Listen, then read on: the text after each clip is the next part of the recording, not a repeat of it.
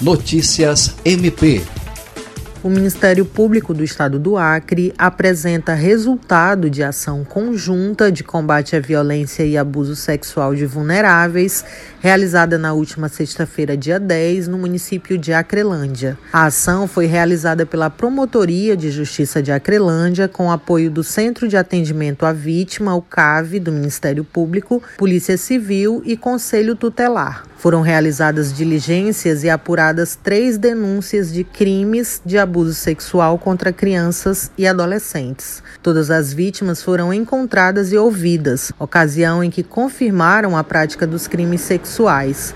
Um dos casos teria ocorrido na zona rural de Acrelândia e outros dois na área urbana da cidade. Em ambos os casos, os crimes foram praticados por parentes próximos. O Ministério Público vai requisitar à Polícia Civil a instauração de inquérito policial nos casos em que ainda não tenham sido instaurados procedimentos, procedendo-se à oitiva das testemunhas e do possível agressor. Andréia Oliveira, para a Agência de Notícias do Ministério Público do Acre.